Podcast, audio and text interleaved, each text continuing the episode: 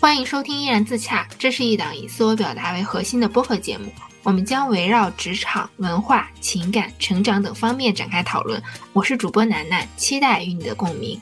我们关注社会，也讨论生活，聚焦热点，也探索自我。我是主播小昭，期待与你的共鸣。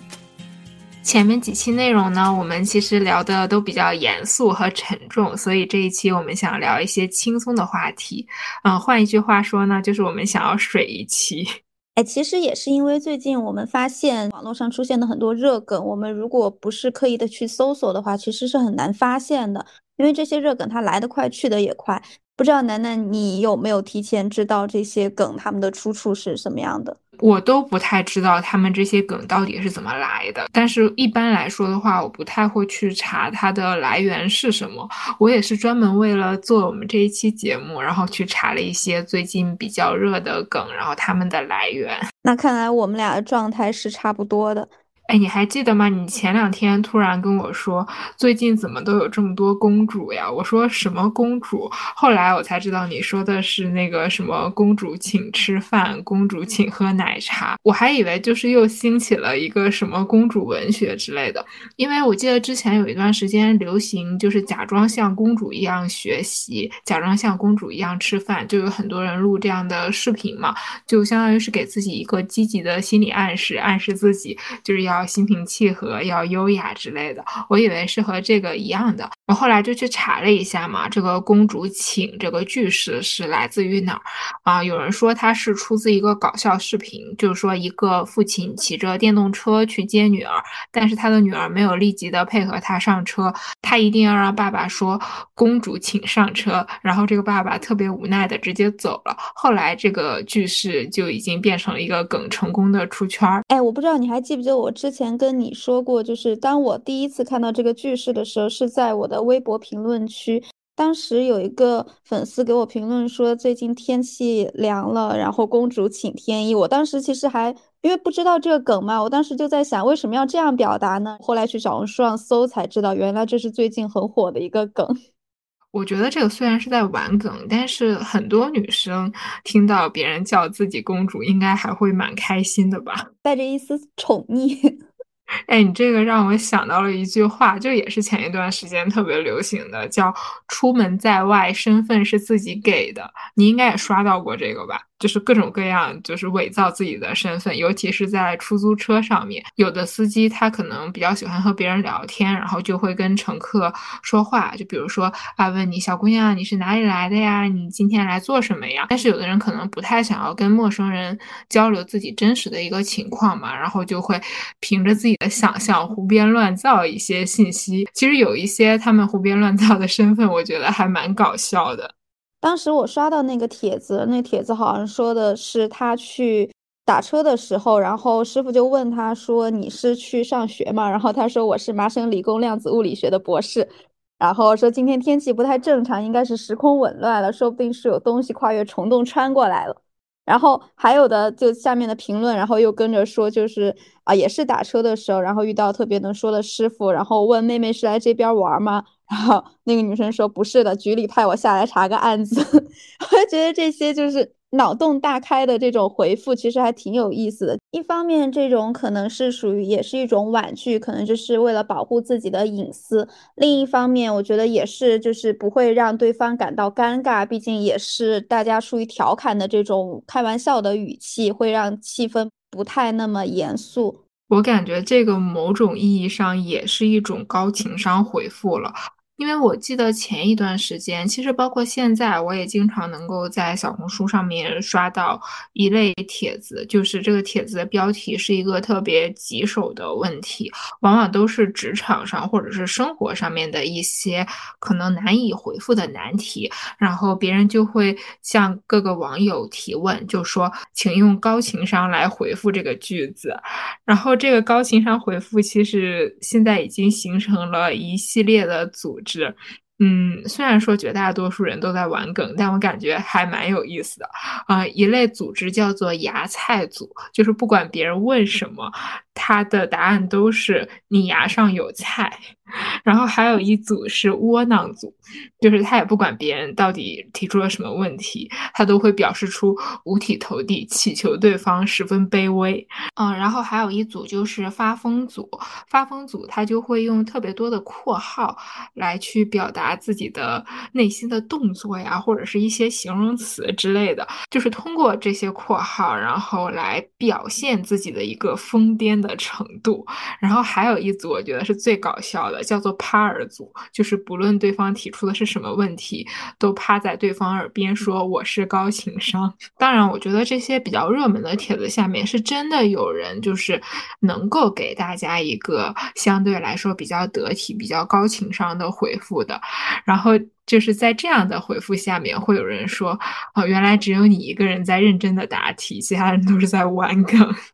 你说到高情商。我想到还有一个也很火的一个热梗，叫性缩力，不知道你有没有听说过？它就是表示性张力的反义词，形容给人一种毫无那方面想法，甚至有些下头的感觉。有个说法就是说，低情商表达就是我不喜欢你，高情商的表达就是哥你性缩力爆棚。哎，这个我也有看到过，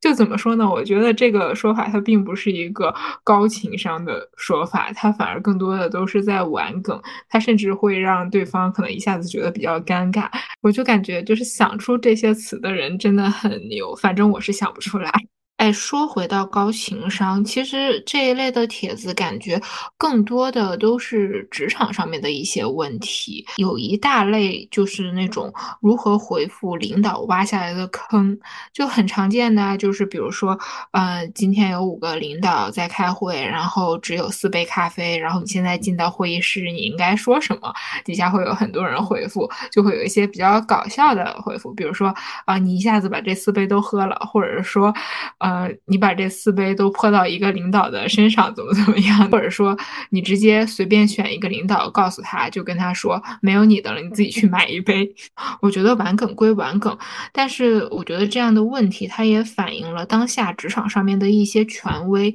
就是有一些上级他确实是会给下级一些特别难以。解决的问题的，有的时候甚至是甩锅，但是这种职场小白呢，往往也没有办法接住上级甩过来的这些问题。打工人真的是太不容易了，我们只能通过玩玩梗，然后自我娱乐一下。实际上在职场里，反正我是做不出来这样的事儿。你刚才说到打工人的不易，让我又想到最近还很火的一个词叫“马楼文学”，不知道你有没有听说过？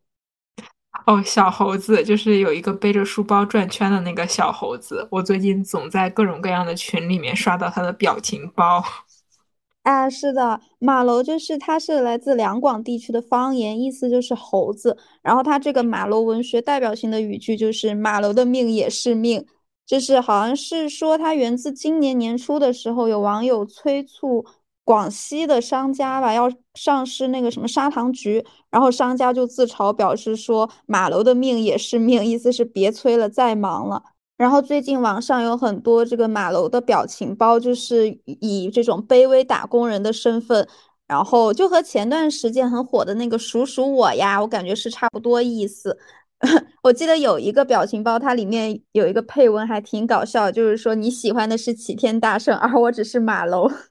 哎，你说到这个马楼，我还专门去查了一下，我发现有人叫它马楼，但是有的视频里面又说它是马楼，所以我不知道这个东西它具体应该怎么读。但是说到这个小猴子，我前两天也刷到一个视频。我还小红书转给你了，那个视频是拍了动物园里面饲养员在给不同种类的猴子做饭，就是每一种猴子它们的水果呀、蔬菜那个配餐是不一样的。我看到那个视频之后，我感觉这些猴子吃的饭难道不就是我平常喜欢吃的什么白人饭、轻食餐吗？就是说马楼的命也是命，但是我感觉我们打工人还不如小马楼呢。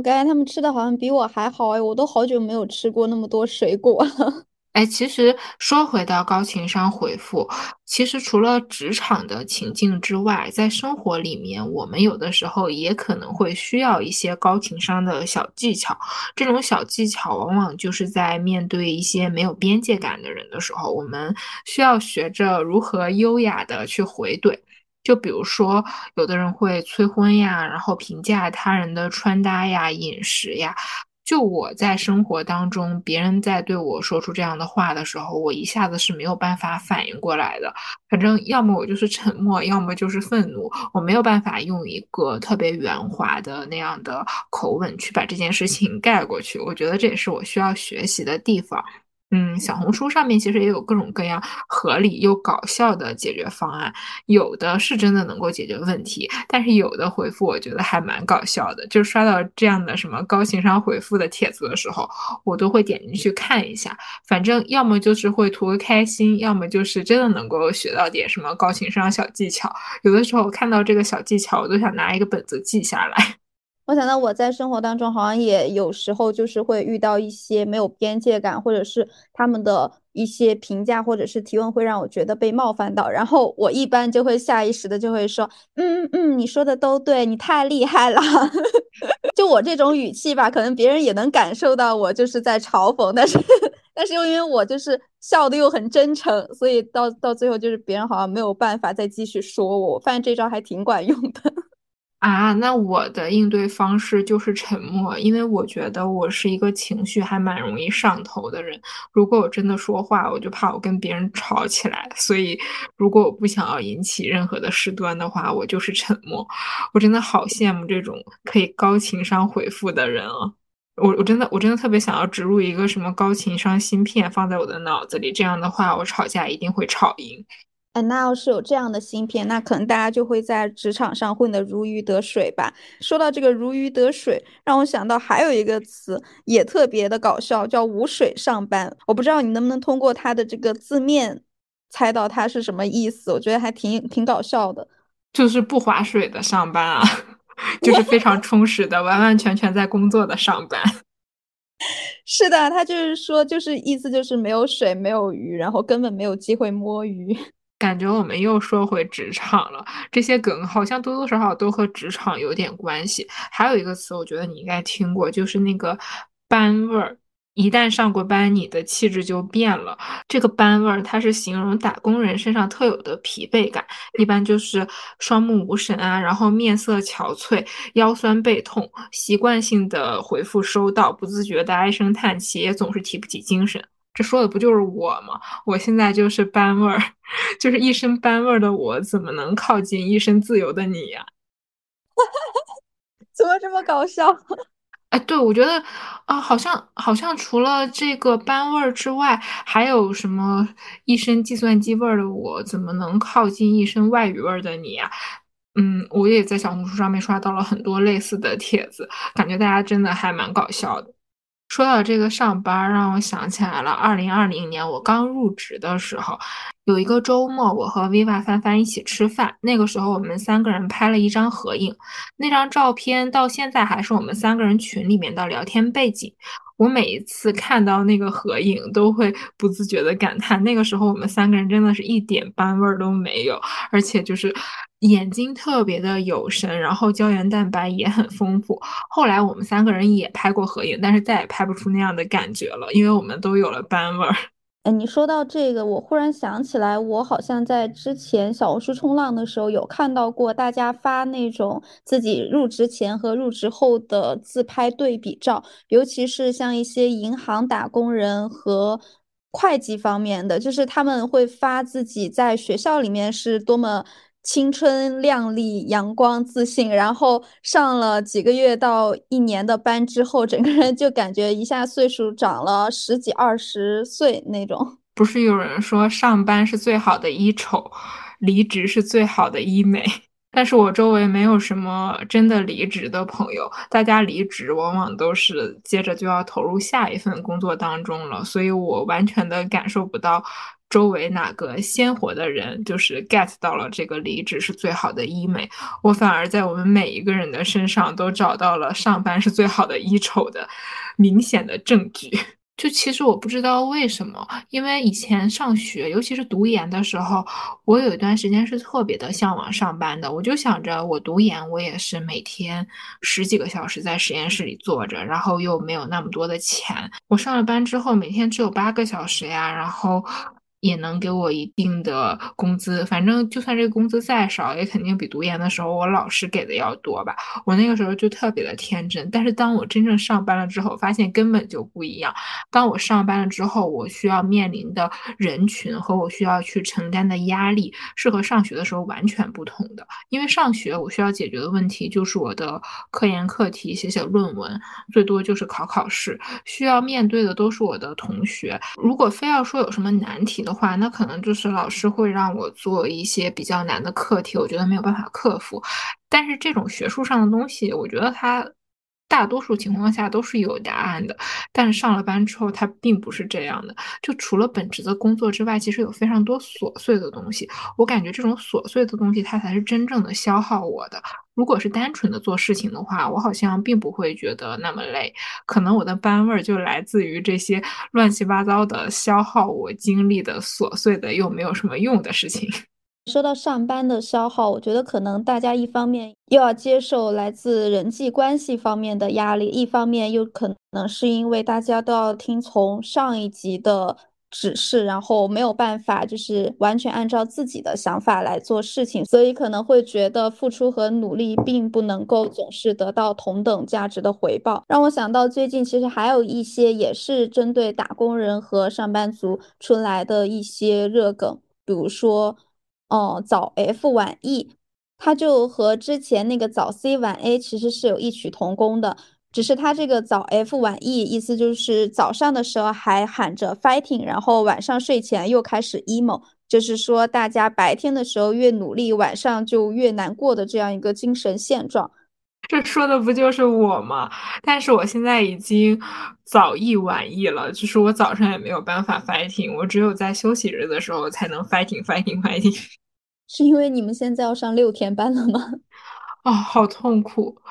你这又让我想起了痛苦的回忆。其实还有一个热梗词汇也是和这个相关，就是叫电子呕吐物。不知道你有没有听过？就是指网友们激动的时候在互联网上产生的一些情绪垃圾。然后当他们情绪恢复之后，再看到这些文字或者是录像、音频，就会觉得非常的尴尬，就像看到自己宿醉后的呕吐物一样。所以他们就称这个为电子呕吐物。啊，我有点界定不好这个边界，因为我不知道怎么样的发疯才能算作呕吐物。我看到这个电子呕吐物的时候，我第一反应想到的是我们还挺流行 QQ 空间的时候，大家晚上就会经常发一些伤感文学。我当时想到的是这种应该是属于那种电子呕吐物，而且是成年的电子呕吐物，我都不愿意打开去看了呢。但其实我觉得这种电子呕吐，它其实也是年轻人进行自我表达和情绪宣泄的一种产物吧。就可能现在年轻人确实压力也挺大的。我觉得我们的压力大，更多的来自于是精神上面的压力。就感觉我们上一代的那些人，他们好像不太会去表达这种压力，甚至是他们不会轻易的向外界去说自己目前的一个情绪啊，或者是一个状态。而且我发现。嗯，长辈和我们不同的一点就是，长辈他们其实没有办法理解我们当代年轻人工作的疲惫的。可能上一辈有很多人他们是从事体力劳动的，然后他们就觉得那脑力劳动有什么累的呢？你一天都坐在办公室，你到底在累什么？但是我感觉我又很难跟他们去解释我到底是怎么累，因为不论是怎么解释，他们都不会觉得我累。我觉得脑力劳动丝毫不比体力劳动轻松，哎，我觉得脑力劳动和体力劳动是完全不同的一个状态。因为我这两天不是在疯狂的包喜糖嘛，我今天在录制之前又包了一百多份。我发现我在做这种重复的机械的、不太用动脑子的劳动的时候，我是完全感受不到疲惫的，我反而觉得很治愈、很放松。啊，虽然说这不是我的工作，但我是觉得这种体力项的劳动，他可能没有那么大的精神压力。就他只是呃有一点麻烦，有一点繁琐，但是我知道，就是我就一样一样的这样做，我总有做完的时候。但是我们现在这些年轻人面对的工作，可能是一个不知道有什么结果的一项任务，然后我们也不知道它什么时候会结束，我们甚至不知道是不是某一天这个任务就没有了，就是我们会面对更大的不确定性，然后这种不确定性也会带给我们一些内耗。所以可能时代不同了吧，然后长辈他们也确实没有办法理解我们现在工作的疲惫，以及我们生活当中的疲惫，他们可能也是没有办法理解的。是的，我觉得体力劳动就像是皮外伤，但是脑力劳动带给我们的伤害更多的就像是内伤，因为这种脑力劳动上班带来的疲惫是会很大程度影响我们回到家以后的生活状态的。有一个词叫文化体力，它也是最近还挺火的一个热梗，就是说我们每个人每天用来进行泛文化活动的精神和体力。因为学生时代的时候，我们是可以看很多的书，然后周末的时候又可以去各种艺术展啊、电影节呀这些。但其实工作之后，上班族用来陶冶文化情操的时间和精力就会变得越来越少。就比如说，没有办法再去静下心来看电影啊，看一些文学类的长篇著作了呀，然后只能够留下一些为数不多的精力去刷刷短视频。甚至有一些可能玩游戏都只能玩一些小程序上面的一些非常简单的无脑游戏。然后之前有一个热门话题，就是说工作真的是在削弱我的文化体力。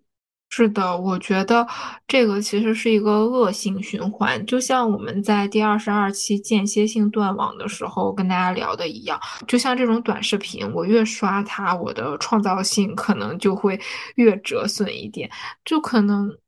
有的时候我真的觉得刷短视频啊，包括刷小红书的那些信息流没有什么意思，但是我又不愿意去做一些很专注的事情，因为完全就提不起来那个气儿。我不知道你能不能够理解我这个形容，就是觉得虽然。啊，我现在是在无所事事，但是我没有办法静下心来做一件让自己非常有成就感的事情。但是当一天结束的时候，又会有一种无意义感朝我袭来，然后随之而来的呢，可能就就是熬夜呀，然后躺在床上翻来覆去思考人生，顺便产生一些电子呕吐物之类的。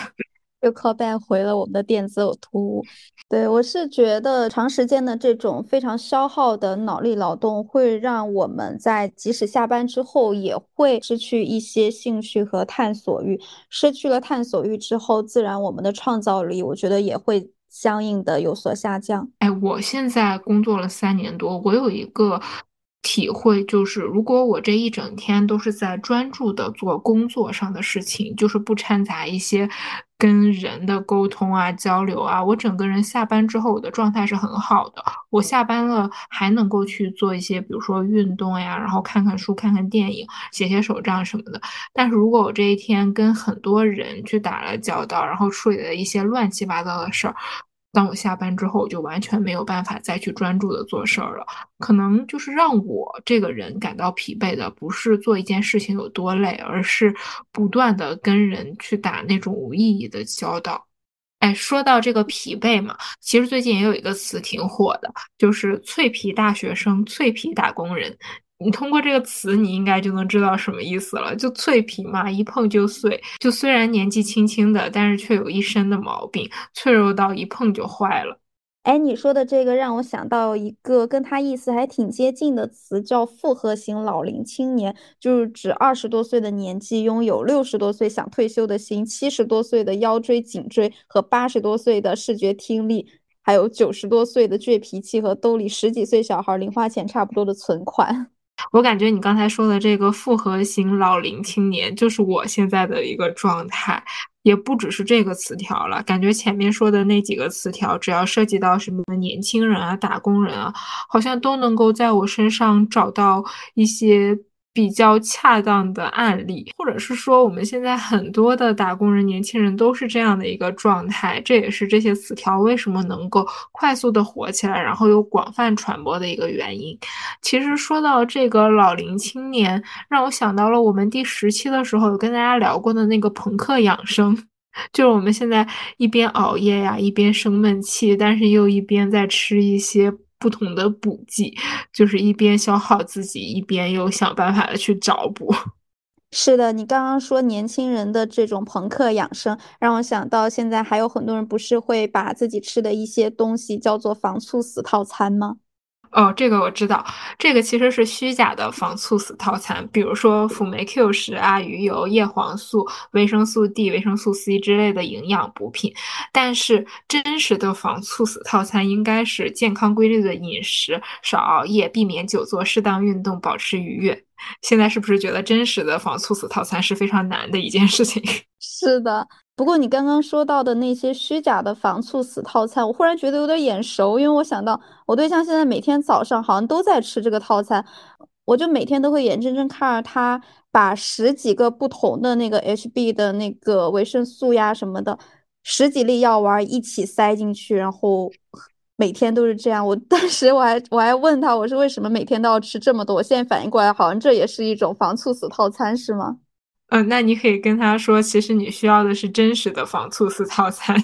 说到这个防猝死，为什么我们现在这么害怕？我感觉不仅仅是网络上面不断的出现年轻人嗯过劳死啊之类的案例，就是在我身边也有这种真实的鲜活的人，就是因为过度的加班，或者是说一些嗯过度的疲惫，就毫无预兆的可能生命很快就结束了。就在这样的事情发生之前，我完全都想不到，哎，这样一个积极阳光的人，他怎么就？这么年轻的就走掉了呢？我感觉可能现在的这些人普遍的压力都非常的大。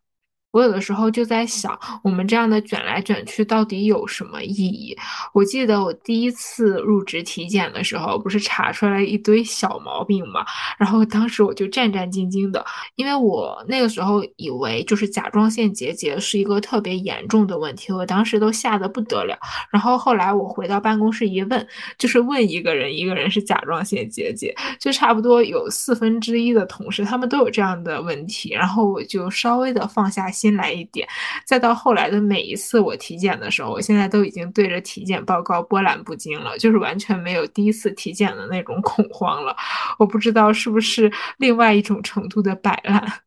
你说到这个体检报告，让我想到，不是现在很多年轻人每天都会说说一些，比如什么啊，好想死啊，想希望世界毁灭呀这样的话，但是那那句话怎么说来着？就是说。呃，年轻人每天都说着想死，但是他们的体检报告不能出现一一丝瑕疵。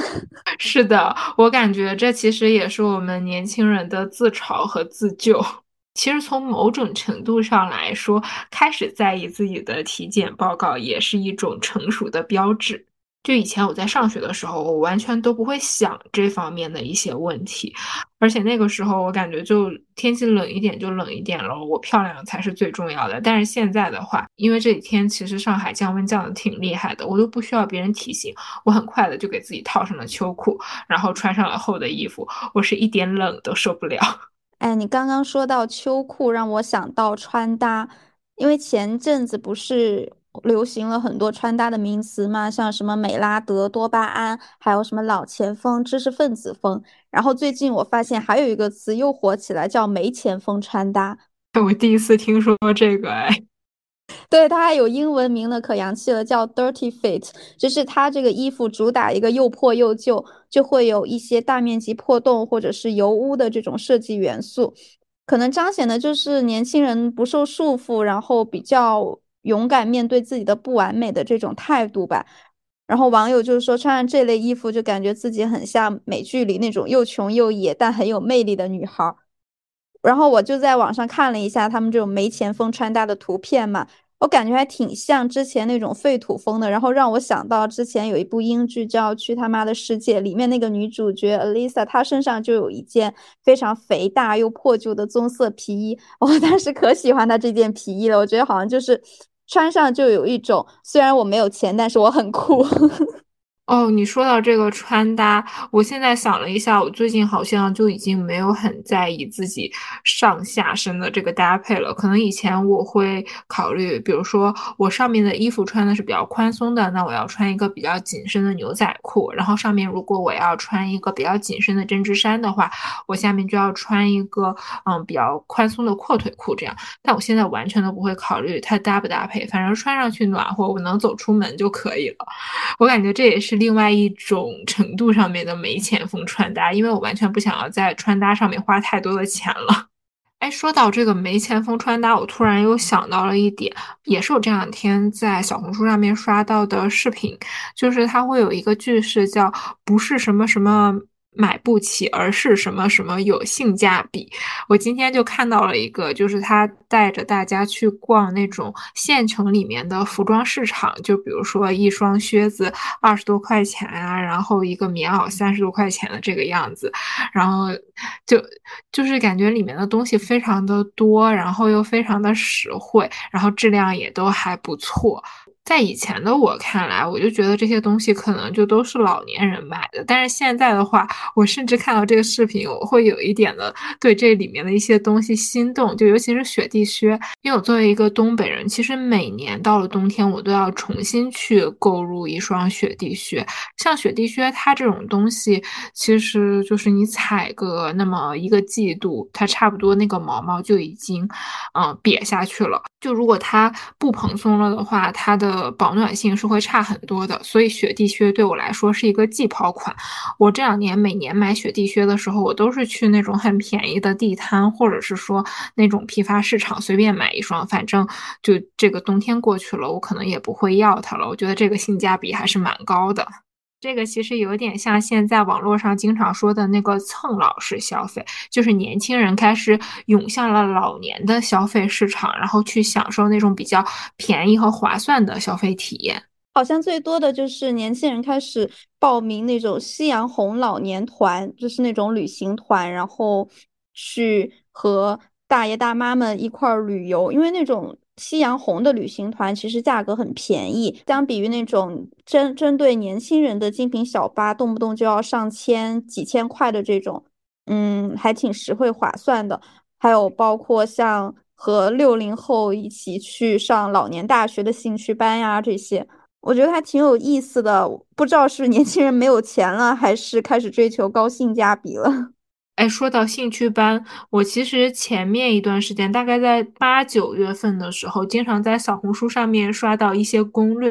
就是说上海这边是有什么市民夜校的。每年到了开学季的时候，就是各个行政区都会推出一些市民夜校的学习的班，比如说有瑜伽班呀，然后唱歌班，甚至还有一些什么刺绣班，还有什么表演班之类的，就是那个门类多的，我真的是无法想象，就非常非常的丰富，甚至感觉比我们上大学的时候社团还要丰富，而且那种热门的兴趣班，它是很抢手的，如果不是蹲点抢。的话，其实根本就没有办法报名的。然后它的价格也很便宜，基本上每个星期上一次课，然后一个学期下来大概嗯十几次课这样，然后也能够完成一个比较好的作品。因为其实现在面向成年人的兴趣班，说实话还蛮少的。但是打工人有的时候又想要去丰富一下自己上班之外的一个生活，所以现在这个所谓的兴趣班，或者说上海这个市民夜校活起来，也是有一定的原因的。这让我想到之前有一句话，不是说像养孩子一样，把自己再重新养一遍吗？就感觉还挺像的，就是些年轻人现在给自己报这种兴趣班，就像是把自己当成自己的孩子一样。对我感觉，咱们小的时候的那些兴趣班，更多的是父母或者说家长他们想要让我们学什么，然后我们就去学了什么。但是我们现在如果是给自己报兴趣班的话，那绝对是遵从自己的意愿，就是去学自己真正想学的东西。我感觉我小的时候其实是有一个误区的，可能很多人都有过这样的一个理解吧。就比如说学钢琴，有的人会说，哎，你几岁之后再学钢琴就来不及了。但是到了我现在这个年纪，我发现也没有什么来不及的。我如果不会五线谱的话，我从现在开始学，我完全也是没有障碍的。我甚至觉得我的理解速度和学习能力要比小的时候的自己更好。如果我们想要开始学什么东西的话，那不如就从现在开始，也没有一个适合学什么东西，或者是说不适合学什么东西的年龄。让我想到了，好像之前有一个国外的。画家叫摩西奶奶，是叫这个名字吗？我有点记得不太清楚了。她应该是到了年纪很大的时候才开始学习画画的，但是她后来也完成了一些非常好的作品，也包括我们国家最近很火的一位作家，就是杨本芬奶奶。他也是在退休之后才开始写作的，但是他目前出了一共是四部作品，每一部作品都反响非常的好，所以我觉得只要我们想要做什么事情，就即刻开始，不用考虑自己到底是什么年纪，也没有什么年纪要做什么样事情这个道理。哎，我还挺认可你最后一句话的，就是年纪好像和才能啊、成就这些并没有直接的一个划等号的必要。因为我发现现在一些小孩儿其实非常的厉害，就是在一个还比较小的年纪就已经有了很过人的才能，或者是一些很厉害的成就。然后不是最近也有很火的一个热梗来专门指这些小孩嘛，叫小孩哥、小孩姐，因为这些小孩儿年纪轻轻的就非常厉害，然后让我们这些成年人自愧不如，但又不好意思叫人家哥哥或者姐，只能尊称一声小孩哥、小孩姐。说到这个小孩儿哥、小孩儿姐，我在备忘录里其实有记了这样的一段话。因为我上个月不是去青岛旅游嘛，我在青岛旅游的时候，City Walk 就是遇到了非常多的小孩哥和小孩姐。我不知道是不是就是山东人有这方面的基因啊？当然也有可能是一个刻板印象。就是我觉得他们真的超级厉害。我就我就跟大家分享两个吧。一个是我有一天晚上在青岛的五四广场就看到了一个推销气球的阿姨，她问这个小男孩就说：“小朋友，这个气球你要不要啊？”然后。这个小男孩双眼放光，那个阿姨她可能觉得接下来小男孩就会哭着喊着，就跟他妈妈说：“我想要这个气球。”结果下一秒，这个小孩哥就说：“哦，我还以为是免费的呢，原来要钱呀！”我感觉那个阿姨当场就石化了，好早熟啊。如果我是他那个年纪的话，首先我会非常乖巧，会走开，我完全不会回应什么。如果我面对的是我很喜欢的一个东西的话，我可能会就是离那个摊位远远的，然后和家里面的人说我好像很喜欢那个东西，但是最后往往都会得到一个拒绝。但是我感觉现在的小孩，很多小孩都不是这样的，他们能够非常勇敢的去表达自己。还有一个。也是在青岛的五四广场奥帆中心那边，我看到了有一个小男孩，他去买烤肠，然后他就对着一个大概三十多岁的一个姐姐说：“姐姐，这个烤肠多少钱？”嗯，其实我觉得那个小男孩他的年纪应该是管我叫阿姨的那个年纪，然后那个卖烤肠的姐姐就顿时喜笑颜开，她对那个小孩说：“叫什么姐姐呀？叫阿姨。”我感觉这个姐姐下一秒都能给孩子免单了，就感觉这个小孩儿。啊，不对，这个小孩哥他的嘴真的是太甜了，这么小年纪就这么会说话，长大了怎么得了？所以这一定要去考个公务员或者事业编啊。哎，说到这个小孩哥，又让我想起来。其实最近很火的那个《宁安如梦》里面，张哲的扮演者也有很多人管他叫小孩哥，因为他看起来并不像年纪很小的。但是后来我百度查了一下，他竟然是零二年的，就是他二十岁的年纪，有着三十岁的脸和四十岁的演技。说到这个《宁安如梦》，你好像没有看是吧？我没有看剧，最近。但是我不知道你小红书有没有刷到，就是《宁安如梦》它的一段台词在小红书上面被广泛的传播，甚至不断的被大家模仿，就是那一段很发疯的台词。然后我觉得它也反映了当下年轻人的一个心理状态，就是男主谢威他的台词就是说“苦果亦是果”。我这两天刷到一个特别有意思的回复，就是。其实也是打工人的一个回复了。他说：“苦果亦是果，逼班也是班。”好无奈啊，隔着屏幕感受到了无奈。但是我又觉得很合理呀。有些事情并不是强求就能有结果，不过是互相折磨。我感觉好像每天都能够在互联网上诞生很多这种热门的新梗，